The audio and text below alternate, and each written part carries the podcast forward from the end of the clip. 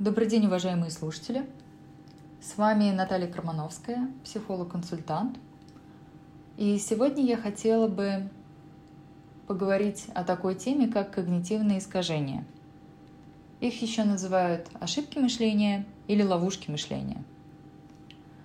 И начать, наверное, стоит с того, что вообще такое когнитивные искажения.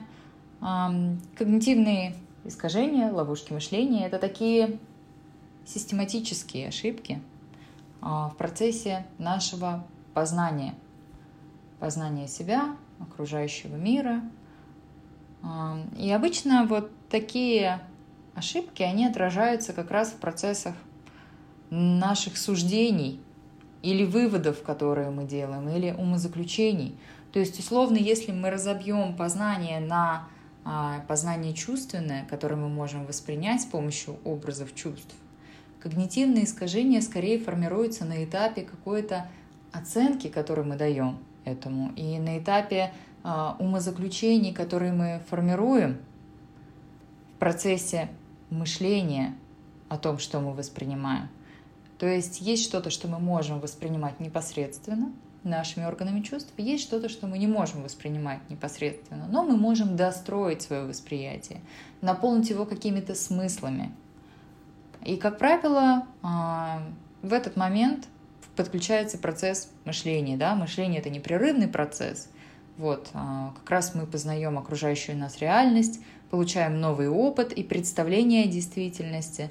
А, то есть мы получаем знание о том, как я говорила, что не может быть воспринято, и сравниваем вот этот новый опыт с тем, что уже имеем в памяти – когда мы встречаемся с чем-то новым, мы анализируем, синтезируем, а, мы можем переходить к абстрактным понятиям а, или к абстрактным представлениям о чем-то и наоборот конкретному.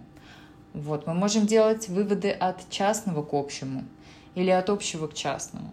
То есть мы можем с помощью мышления выстраивать какие-то определенные связи, находить что-то схожее или что-то различное, какие-то аналогии – и, исходя из этого, мы можем формировать выводы, устойчивые убеждения и представления о мире, в котором мы живем. Собственно, для чего нам это нужно? Для того, чтобы мы могли понять, как же нам в мире действовать, как нам необходимо себя вести, как мы можем реагировать в той или иной ситуации. Ведь прежде чем мы можем как-то отреагировать, сперва нам нужно ее как-то оценить, верно?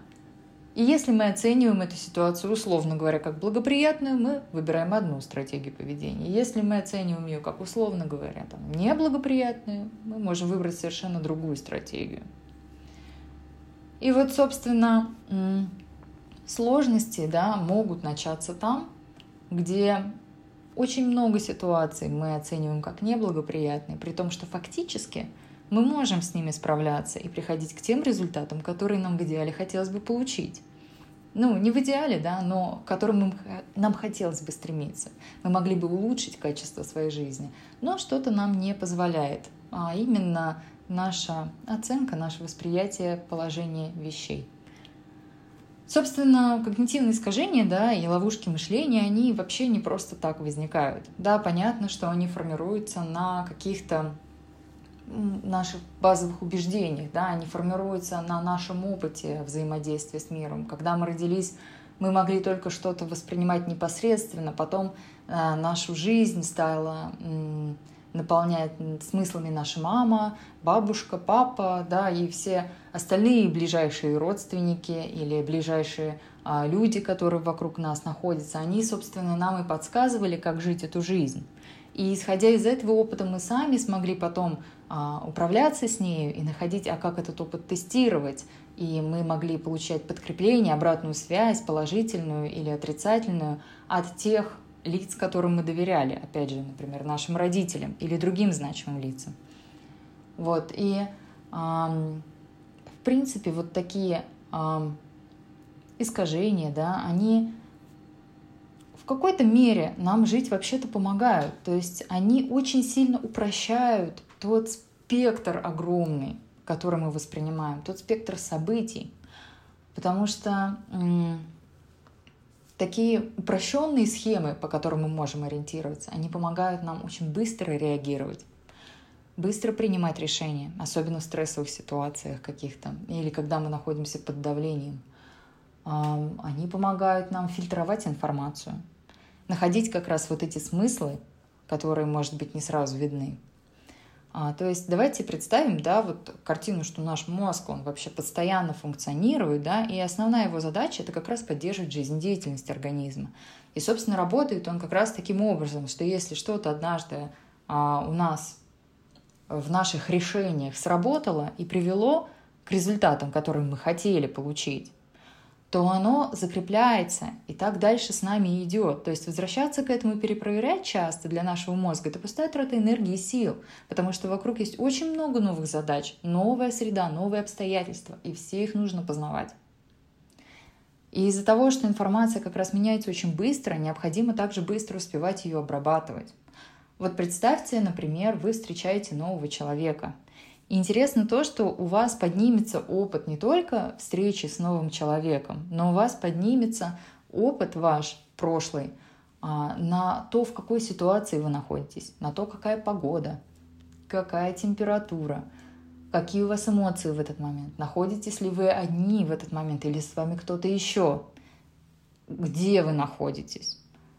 Плюс, например, не напоминает ли вам случайно этот человек неосознанно кого-то еще из вашего прошлого опыта, с кем вы хотели бы его сравнить и сличить, да? Какие главные качества вы в нем замечаете в этот момент?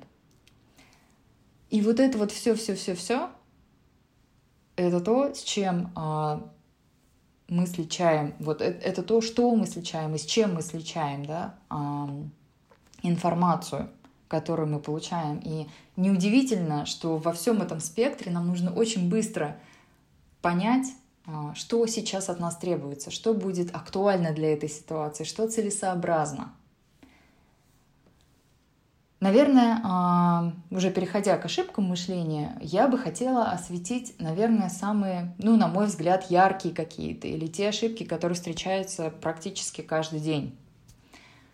А, я приведу я думаю, пять таких ошибок. Я хотела бы начать, наверное, с черно-белого мышления, оно еще называется дихотомическое. А, это такое мышление, знаете, вот а, в подростковом возрасте обычно оно бывает. Обычно а, мир и события, и все в нас при таком мышлении делится на черное, белое, хорошее, плохое, правильное, неправильное. Я либо люблю, либо ненавижу, либо у меня все отлично, либо у меня все ужасно. Я либо успешный, либо я неудачник. И а, нет никаких серых полутонов. И а, такое мышление сужает оценку до крайних полюсов плохого и хорошего. То есть события, которые оцениваются как однозначно плохие, могут нас сильно расстраивать, да, и такая оценка мешает искать пути для решения вопросов, которые могут казаться неразрешимыми, или вообще избегать их – или, например, мы можем оценить какие-то отношения, которые мы имеем как однозначно плохие из-за каких-то небольших нюансов и отказаться от них, хотя они на самом деле могут быть очень теплыми. Вот. А, примером может быть а, ситуация, когда человек думает, что на человека можно надеяться только если он никогда не врет и всегда делает то, что обещал. Иначе этот человек коварный и хочет причинить вред. То есть а, при таком примере да, теряется контекст, теряется анализ ситуации. И если вы замечаете вообще за собой склонность к такому мышлению, вы постарайтесь вспомнить о полутонах. Оценивайте события по шкале, например, от 0 до 10, от очень плохого до очень хорошего. А где эта ситуация сейчас находится? Правда ли она такая ужасная? Следующим примером, вторым а, такого когнитивного искажения может быть как раз катастрофизация.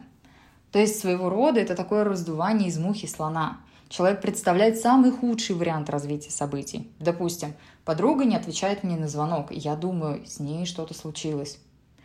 Такое мышление как раз а, как будто бы помогает нам подготовиться к худшему, избежать разочарования, но чаще оно заставляет нас жить в страхе, ожидании негативных событий, и причем даже в каких-то мелочах. А человек с таким мышлением не может увидеть позитив и, к сожалению, не может иногда адекватно оценить ситуацию, начинает чувствовать себя беспомощно. И это, конечно же, подрывает в нас веру в свои силы.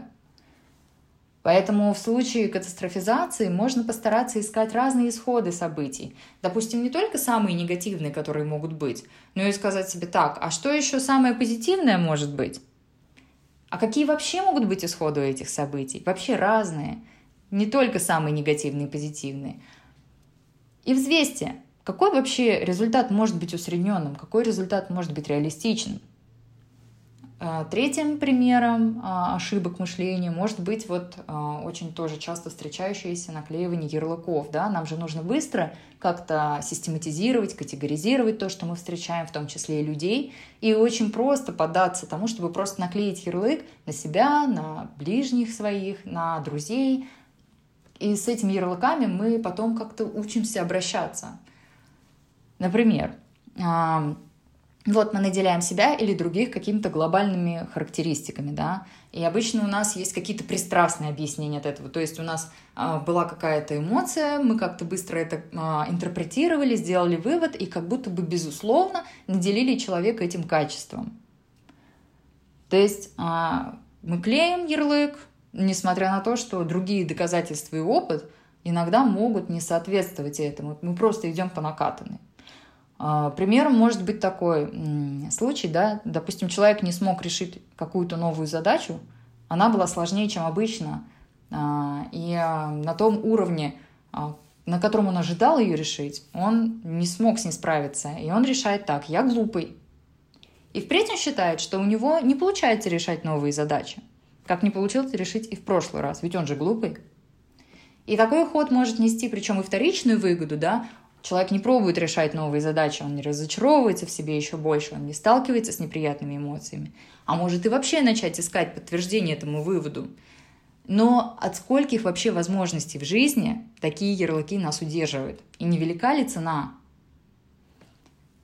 Переходя э, к следующему э, искажению когнитивному, э, я бы хотела сказать, что это такое искажение, которое, ну, на мой взгляд, присуще достаточно большому числу людей, причем иногда мы вообще не сразу его даже замечаем. Называется оно персонализация.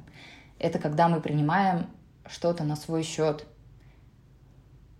Опять же, пример с сообщением. Да? Я отправляю сообщение подруге, я вижу, что она его прочитала, но она не ответила мне на него и вышла из сети. И вот человек, склонный к персонализации, может начать думать, ага, дело-то во мне, Должно быть, я что-то не так сказала, или я что-то не так сделала, или моя подруга что-то обо мне узнала такое, из-за чего она теперь не хочет мне отвечать.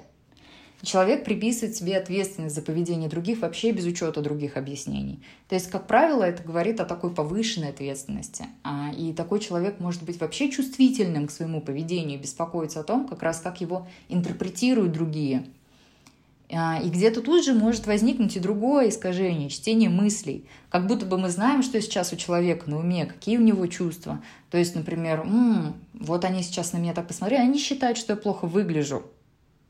Мы думаем, что они и так думают. Хотя на самом деле мы этого не знаем.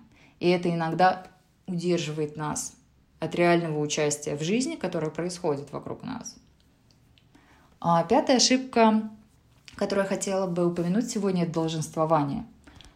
Она звучит во всех словах, во всех предложениях, где есть должна, должен, должны, да, то есть эм, это такие строгие представления человека о том, как ему вообще следует вести себя в мире, но не только ему, и всем остальным, и как вообще люди должны поступать, и как мир устроен. То есть я должна обо всех заботиться. Ты не должен нас расстраивать. Я должен быть успешным во всем. А, как правило, это такие высокие ожидания о чем-то, да, и ожидания, в случае, если они не оправдываются, да, а, не приносят разочарования.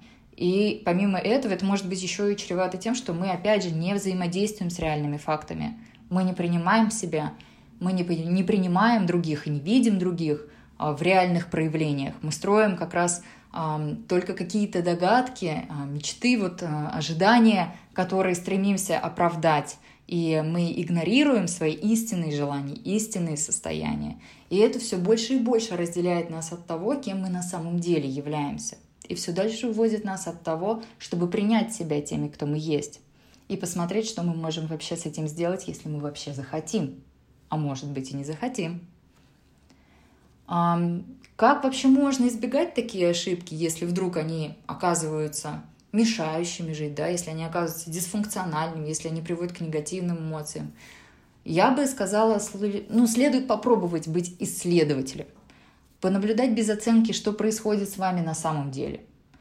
То есть а, вы можете обращать внимание на слова «всегда», «никогда», «все или ничего», «должен», прежде всего, да, в своей внутренней речи. Поработайте с активным вниманием, то есть вы можете замечать ваше негативное эмоциональное состояние и спрашивать себя, что конкретно его спровоцировал, какой образ, что он вообще подтянул за собой, что это для меня значит, и какая мысль за этим стояла, а, и как вы повели себя, думая тогда об этом. А, проверяйте, насколько эти мысли помогают вам или мешают, они все еще актуальны для вас. И такой анализ помогает находить глубинные установки и представления о мире – Собственно, это все, о чем я хотела бы сегодня рассказать. Надеюсь, вам было полезно.